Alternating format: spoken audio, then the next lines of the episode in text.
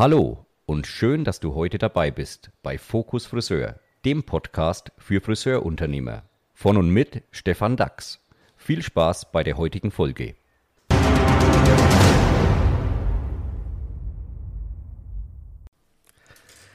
Heute ist der 24. Februar und wie angekündigt sitzt mir gegenüber mein heutiger Podcast-Gast, nämlich Freifrau Kirsten von Stackelberg. Und bevor ich Sie ganz herzlich begrüße, der Podcast erscheint am, ähm, wann habe ich jetzt gesagt, 3. März in diesem Jahr. Und wir sprechen heute über das grundsätzliche Thema von Werbung, Auftritt, ähm, was ist alles zu beachten und so weiter. Bevor wir darüber sprechen, ich freue mich zuallererst mal, Kirsten begrüßen zu dürfen. Hallo Kirsten. Grüß dich, Stefan. Sag, ja. Sag mal, du siehst halt besonders gut aus. Hast du das für mich gemacht? Ja, natürlich. Ich war gestern noch extra beim Friseur. Wow. Ja, Kirsten. Kirsten arbeitet bei uns schon ganz, ganz lange. Also ich durfte sie dies im letzten Jahr auch für zehn Jahre äh, äh, äh, Mitarbeiterin bei uns im Haus äh, ehren. Das ist mir doch, glaube ich, ganz gut gelungen. Das hast du so süß gemacht. Ja. Hat mich auch lange Vorbereitung gekostet.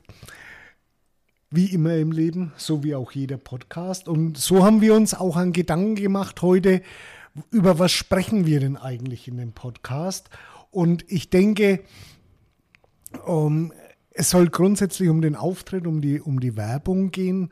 Und da hast du, liebe Kirsten, natürlich einen riesen Fundus, der auch schon, ja, darin ge geendet, will ich jetzt nicht sagen, aber darin gemündet hat, dass du also schon äh, nominiert warst vom äh, Red Dot Award. Ist das richtig? Das ist richtig. Erzähl mal, was, was, was ist das? Äh, damals ging es darum, wir sollten, also wir, ich, sollte ein Konzept erstellen, ein Gestaltungskonzept für Szenerie. Also das beinhaltet dann das Logo, die ganzen verschiedenen äh, Druckversionen und, und, und. Und das haben wir eingereicht beim Red Dot Award. Da kann man mitmachen in verschiedenen Kategorien. Manche kennen es wahrscheinlich. Und wir wurden zugelassen zur End, äh, Endausscheidung. Und weiter kamen wir zwar nicht, aber das ist schon eine wirkliche Auszeichnung, wenn man da einfach nur zugelassen wird. Das heißt, die Arbeit hat eine gewisse Qualität. Ja, herzlichen Glückwunsch. ist schon ein bisschen her. was, ja, was ja dann dazu kommt, sind gewisse Erfahrungswerte, auch seit dieser Zeit. Also du bist ja dann eher besser geworden als schlechter. Gehe ich zwingend davon aus, weil es ist wie immer im Leben, je mehr man weiß, je mehr Erfahrung man hat, desto besser, schneller, erfolgreicher ist man. Richtig? Ja, mit Sicherheit. Jetzt sei nicht ganz so schüchtern hier. Ich bin nicht schüchtern. Nee. Also okay. was, was, ganz wichtig ist, ist halt einfach der Spaß an der Sache. Das ist das A und O. Und äh, der hat mich tatsächlich immer noch nicht verlassen. Und das merkt man dir auch an.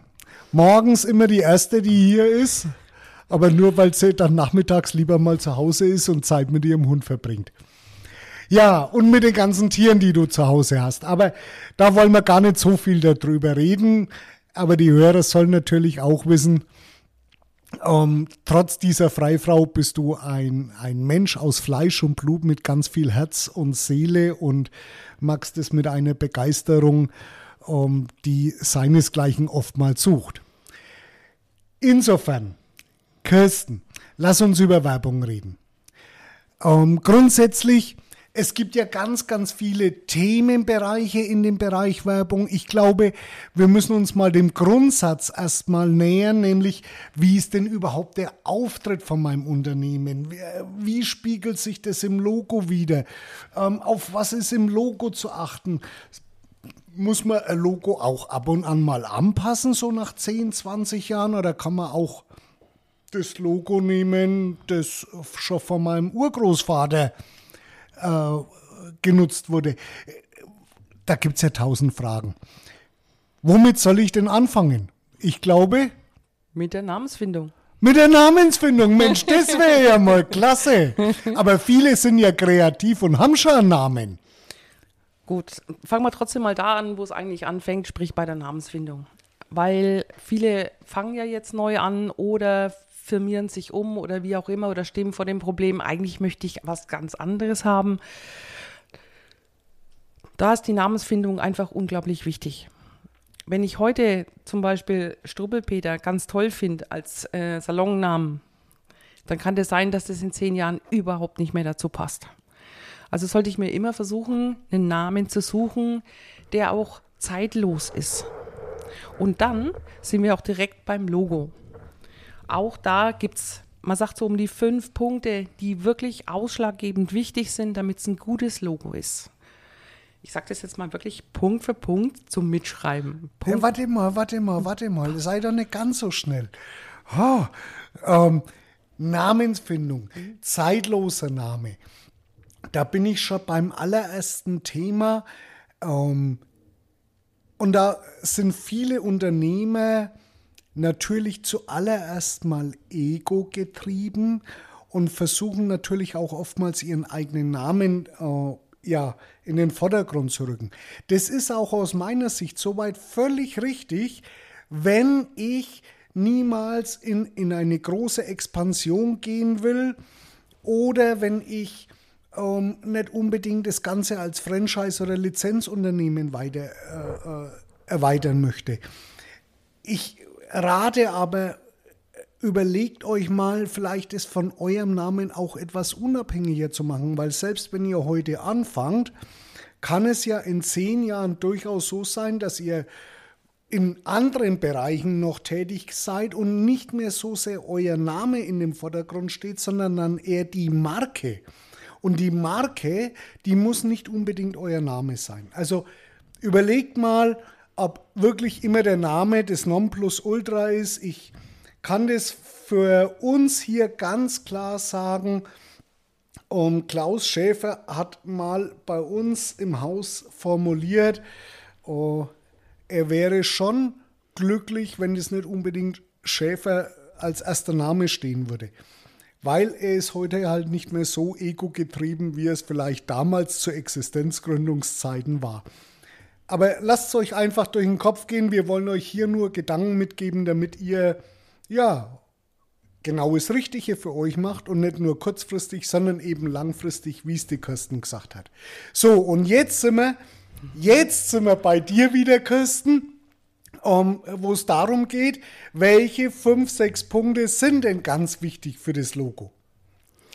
Also prinzipiell, das Logo sollte immer schwarz-weiß funktionieren. Das kommt zwar noch aus der Faxzeit, aber auch am Stempel ist es noch relevant. Also wenn ihr einen Stempel braucht, wird der mehr oder weniger ja einfarbig angelegt. Dann sollte man aufpassen, dass es klare und einfache Formen beinhaltet. Je komplizierter oder je schwammiger eine Form wird, desto schwieriger wird wieder das umzusetzen, dass man sagt, es ist schwarz-weiß. Außerdem wird es einfach ganz viel klarer äh, erkannt. Also der Erkennungswert ist wesentlich höher. Dann, wenn man einen langen Namen hat, ist es sinnvoll, dass man sich eine Bildmarke dazu nimmt. Also, dass man aus einer Wort- und einer Bildmarke sein Logo hat. Das ist übrigens Punkt Nummer drei. Weil wenn ich einen langen Namen habe, dann kriege ich das nicht zum Beispiel hinten auf die Kapsel von dem Kuli. Ein gutes Logo passt hinten auf den Kuli und man erkennt es immer noch. Es sollte, wie gesagt, viertens zeitlos sein und, was ganz besonders wichtig ist, es sollte dich stolz machen. Super. Lass uns zum ersten Punkt zurückkehren. Der erste Punkt war, es sollte schwarz-weiß funktionieren. Und ja, das kommt noch aus vergangenen Zeiten. Aber was da ganz wichtig ist aus meiner Sicht, und das ist natürlich der Punkt, wo du sagst, okay, Stempel. Stempel gibt es ja heute auch schon weniger, gerade im Friseurbereich. Die brauchen nicht allzu viele Stempel. Aber überlegt euch das mal. Wie gut ist es auf einem Kassenbon? Wie kommt es auf einem Kassenbon rüber? Ihr müsst euch überlegen, wie gut wirkt es groß und wie gut wirkt es klein. Weil der Kassenbon ist relativ klein und ihr möchtet bestimmt nicht euren Kassenbon als äh, Außenschild haben. Also insofern, dieses Schwarz-Weiß muss funktionieren und Größe muss funktionieren. Und der Vorteil ist, wenn was schwarz-weiß ist, kann ich es immer färben. Das heißt, ich kann zum Beispiel auf bestimmte Werbestrecken, zum Beispiel angenommen, ich habe einen, was weiß ich, eine Kosmetiklinie drin und ich habe den Friseur drin, kann ich zum Beispiel dieses Logo gleich laufen lassen, aber unterschiedlich farblich zuweisen. Oder ich passe das Logo einfach dem Werbemittel an, ohne dass das irgendwie verliert. Super, ja.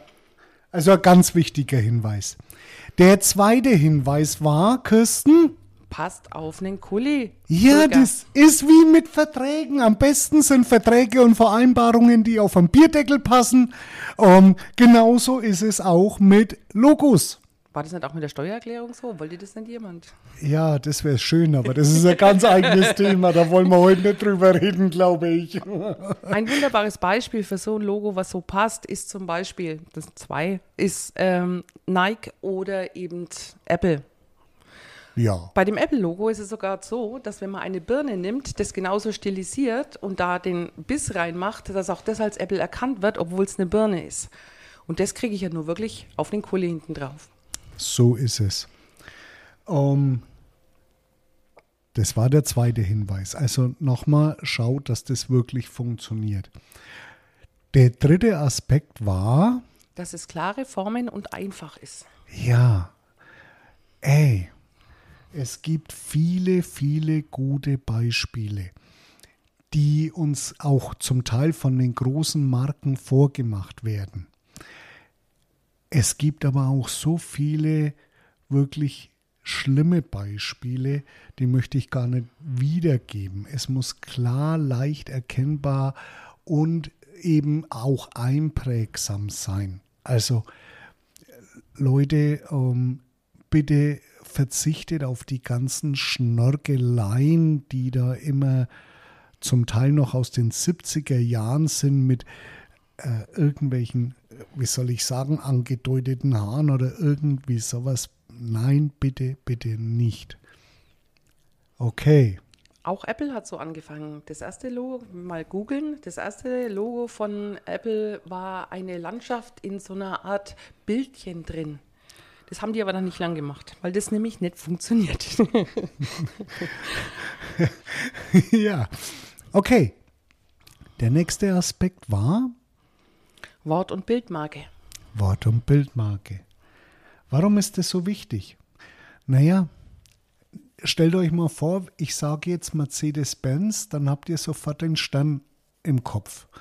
Wenn ich BMW sage, dann habt ihr wahrscheinlich sofort im Kopf ähm, diese, diese Raudenkreis, der raudenförmige Kreis.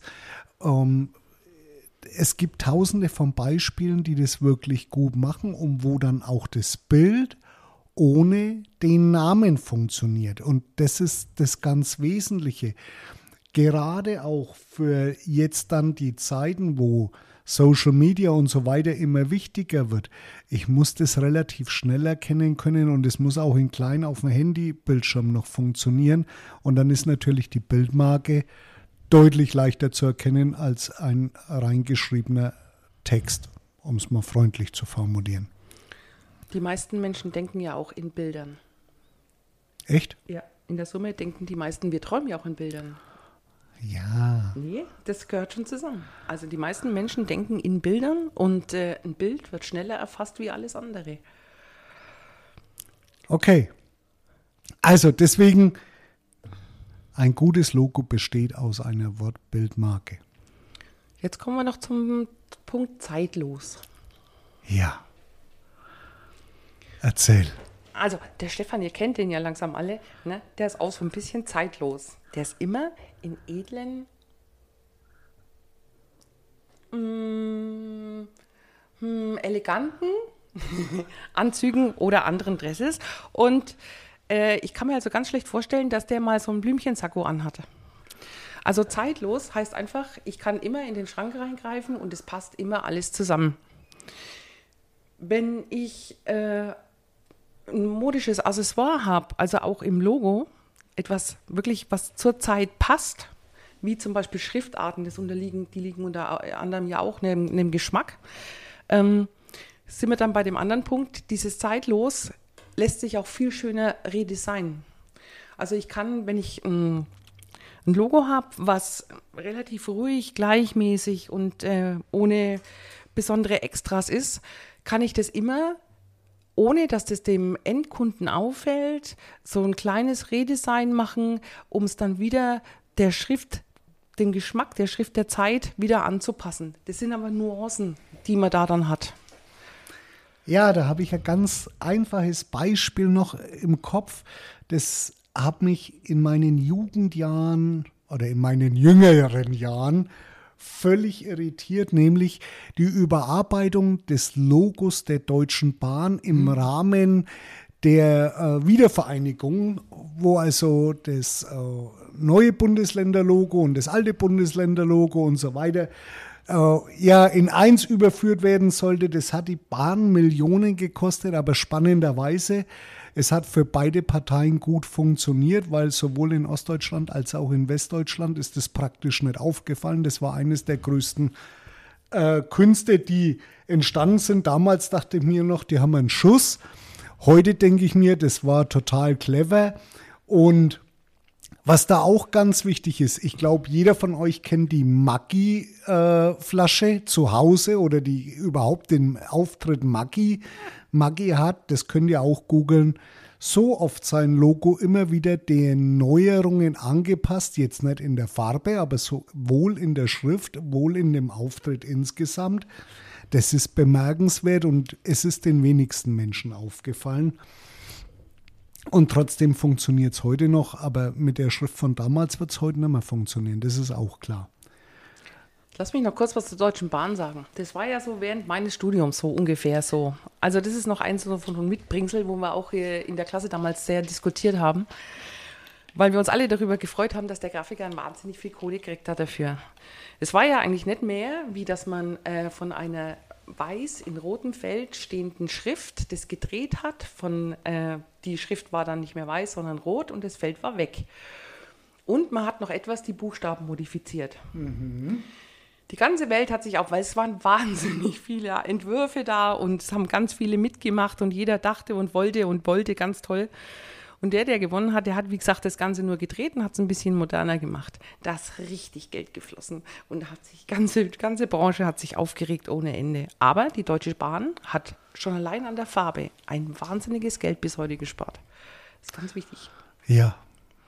Was mich zu dem nächsten Thema führt, nämlich ähm, im Logo erkennst du ja auch ja einmal sicherlich den Auftritt, aber auch anhand der Farbwahl, was denn so auf dich zukommt. Zumindest nimmst du das als Konsument ja unbewusst wahr. Zumindest oftmals unbewusst wahr. Die Macht der Farbenkästen ist ja, ist ja wirklich eine Machtstellung und gibt es Farben, die im Logo weniger zu suchen haben oder in der Werbung oder wonach richtet sich das? Das mit, den, das mit, den, Farben ist tatsächlich was ganz, ganz Schwieriges, weil es ist eine Geschmackssache und es ist eine erlernte Sache. Also die verschiedenen Kulturkreise schreiben den Farben bestimmte Bedeutungen zu. Äh, das merkt man, glaube ich, auch ganz deutlich daran, dass wir immer mehr arabische geführte äh, Läden haben oder orientalische Inhaber sind, die fast ausschließlich mit Gold und äh, Schwarz arbeiten. Also da ist die Wertigkeit und die Bedeutung eine ganz andere wie bei uns. Ähm, noch so ein schönes Beispiel ist einfach ein deutliches Beispiel, ist, dass im äh, asiatischen Bereich das Schwarz genau das Gegenteil von dem bedeutet, was bei uns bedeutet. Also diese gelernten, diese gelernten äh, Farben hier in unserem Kulturkreis, da bin ich ganz schwierig, äh, kann ich ganz schwierig antworten, weil es muss auch zu der Person passen. Wir haben ja Logos hier, mit denen wir arbeiten dürfen. Äh, die sind in einer Farbe, die würde ich mir selber nie aussuchen. Ne? Aber wenn ich mir dann die Person anschaue, die sie trägt und diese mit Stolz trägt, dann würde ich sagen, na passt das. Also auch in der Farbwahl muss man sich klar Gedanken machen und darf nicht blind irgendwo ja reinschießen und nur aus eigenem Gefallen irgendetwas machen. Weil nehmen wir so ein ganz großes klassisches Beispiel. Ich glaube, jedem von euch oder jeder von euch kennt das Logo von Mediamarkt, das mit knallrot arbeitet. Ähm, warum? Weil Rot in Deutschland eine Aufmerksamkeit hat, eine Achtungsfarbe ist. Das ist in anderen Ländern sicherlich anders, aber ihr müsst euch klar sein, welche Farbe hat welche Wirkung und wie wollt ihr diese Wirkung in eurem Logo oder in eurem Auftritt haben. Also passt auch grundsätzlich auch bei der Werbung auf, welche Farben nutzt ihr. Also die Farbe Rot ist fast äh, auf der ganzen Welt gleich bewertet, weil es einfach die Farbe des Blutes ist. Und Blut steht für Leben, für, steht für Aggression, steht für Wut. Ähm, wenn man es in Akzenten hat, ist es mit Sicherheit ein Hingucker. Mhm. Ähm, ich würde aber jedem nicht empfehlen, einen komplett dunkel, äh, knallroten Flyer zu machen, weil man guckt da zwar hin, aber man mag das dann nicht mehr weiterlesen. okay. Okay. Also, seid euch über die Macht der Farben im Klaren. Eines der ganz wesentlichen äh, Momente sicherlich auch in, in, in der Werbung, in der Werbegestaltung. Gibt es noch grundsätzliche Sachen, auf was bei am Aufbau von Werbung, Logo zu achten ist? Du hast vorhin erwähnt Schriftarten. Das ist natürlich ein ganz heißes Thema. Ähm,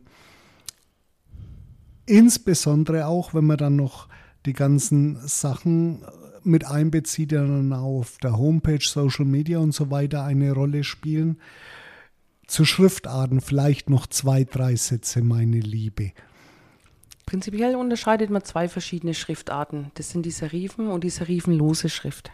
Serifen sind diese kleinen Füßchen, die so am Ende von irgendeinem Buchstaben rumhängen.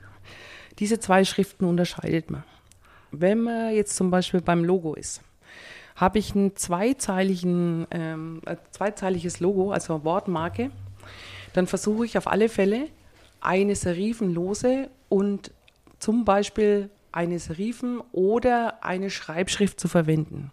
Wichtig dabei ist nämlich, dass ich diese zwei Schriften gegeneinander, dass die gegeneinander arbeiten und äh, da mh, mm, sich gegenseitig erhöhen. Also man, das Auge weiß dann nicht genau, wo muss ich eigentlich hin, wird wahrscheinlich bei der serifenlosen Schrift ruhen. Das heißt, das ist das, was dann noch schnell gelesen wird.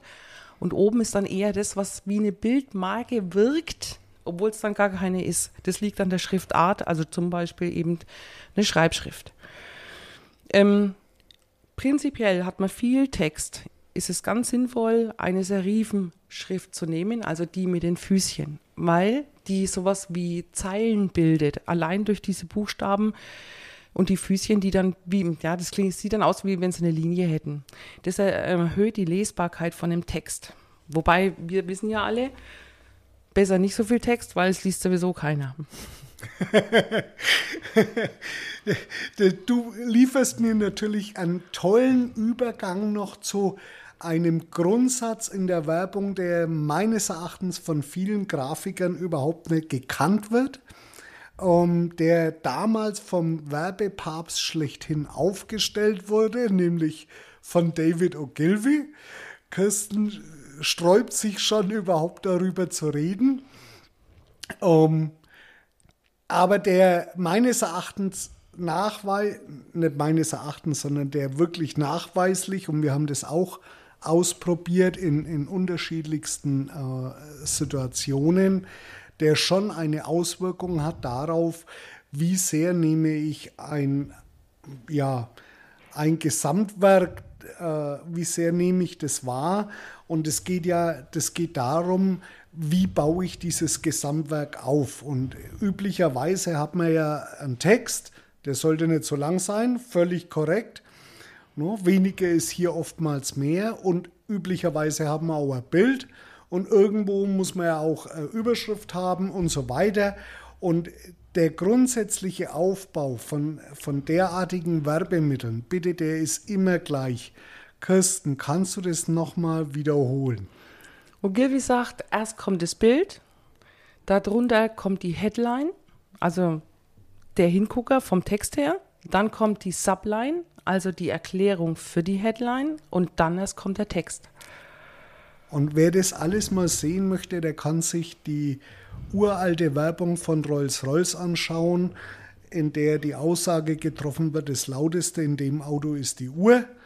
Das findet ihr auch auf Google, dann wisst ihr, wie sowas grundsätzlich aufzubauen ist, weil der Bild, das Bild ist der Hingucker, da fange ich, da gehe ich hin mit den Augen, dann kommt die Headline, da erfasse ich, um was geht es tatsächlich und dann kommen die ganzen Erklärungen und Texte und so weiter.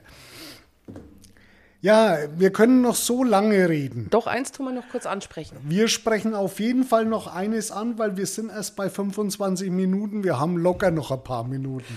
Nee, da möchte ich noch kurz drauf eingehen, weil das wirklich was ist, was uns hier auch ähm, immer wieder über den Weg läuft. Es geht um die Bildwelten. Also Empfehlung, gerade wenn man anfängt, versucht wirklich schöne Bilder zu nehmen und spielt die immer wieder. Das auch das erhöht eure Wiedererkennung. Und jetzt noch was ganz kurz zu äh, Bildern allgemein. Wenn ihr euch ein Logo machen lasst, dann kriegt ihr von eurem Grafiker oder eurem Hersteller dieses Logo normalerweise in verschiedenen Formaten.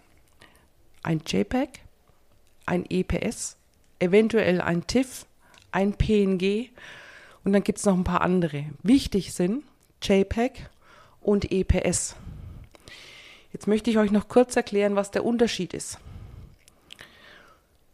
Ein JPEG. Ein JPEG macht zum Beispiel das Handy. Ein JPEG ist wie ein gebackener Butterkeks. Wenn ich versuche, den auseinanderzuziehen, zerfällt er. Ein EPS ist wie wenn man diese Kekse, diese Keksbrösel, auf einen noch ungebackenen Hefeteig zieht. Also man macht so eine Art Streuselkuchen. Diesen Hefeteig, den kann ich in alle möglichen Richtungen ziehen die Brösel bleiben liegen. Also das heißt, ein EPS ist nicht gebunden, sondern es äh, besteht aus Vektoren und das kann ich vergrößern und verkleinern, ohne den Bildinhalt zu verlieren.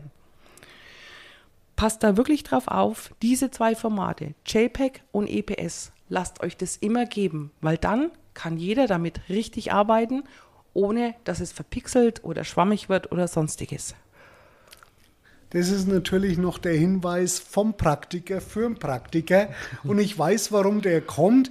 Das ist mir völlig klar, weil so und so oft kommt bei uns praktisch der Auftrag, überarbeitet mir doch bitte mal mein Logo und es liegen nur PDF-Dateien vor und dann fängst du an, das nachbauen zu müssen, einfach weil es weil es nicht in der richtigen Größe und alles nicht richtig ist, sondern da kostet es richtig Zeit und Geld logischerweise.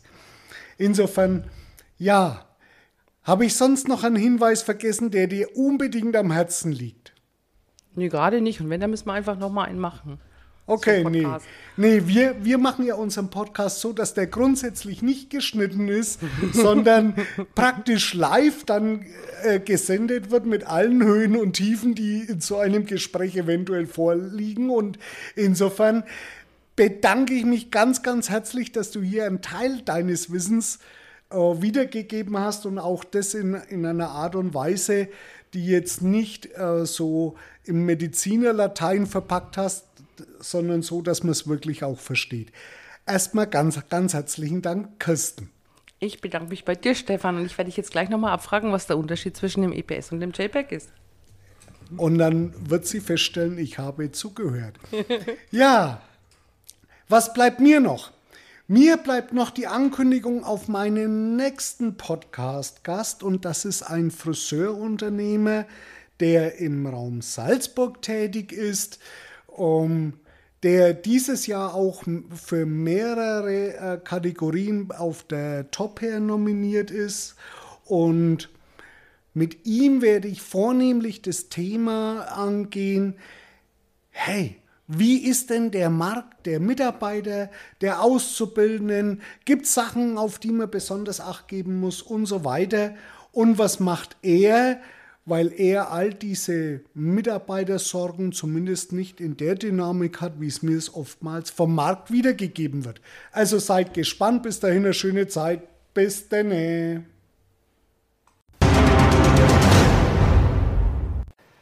Das war Fokus Friseur.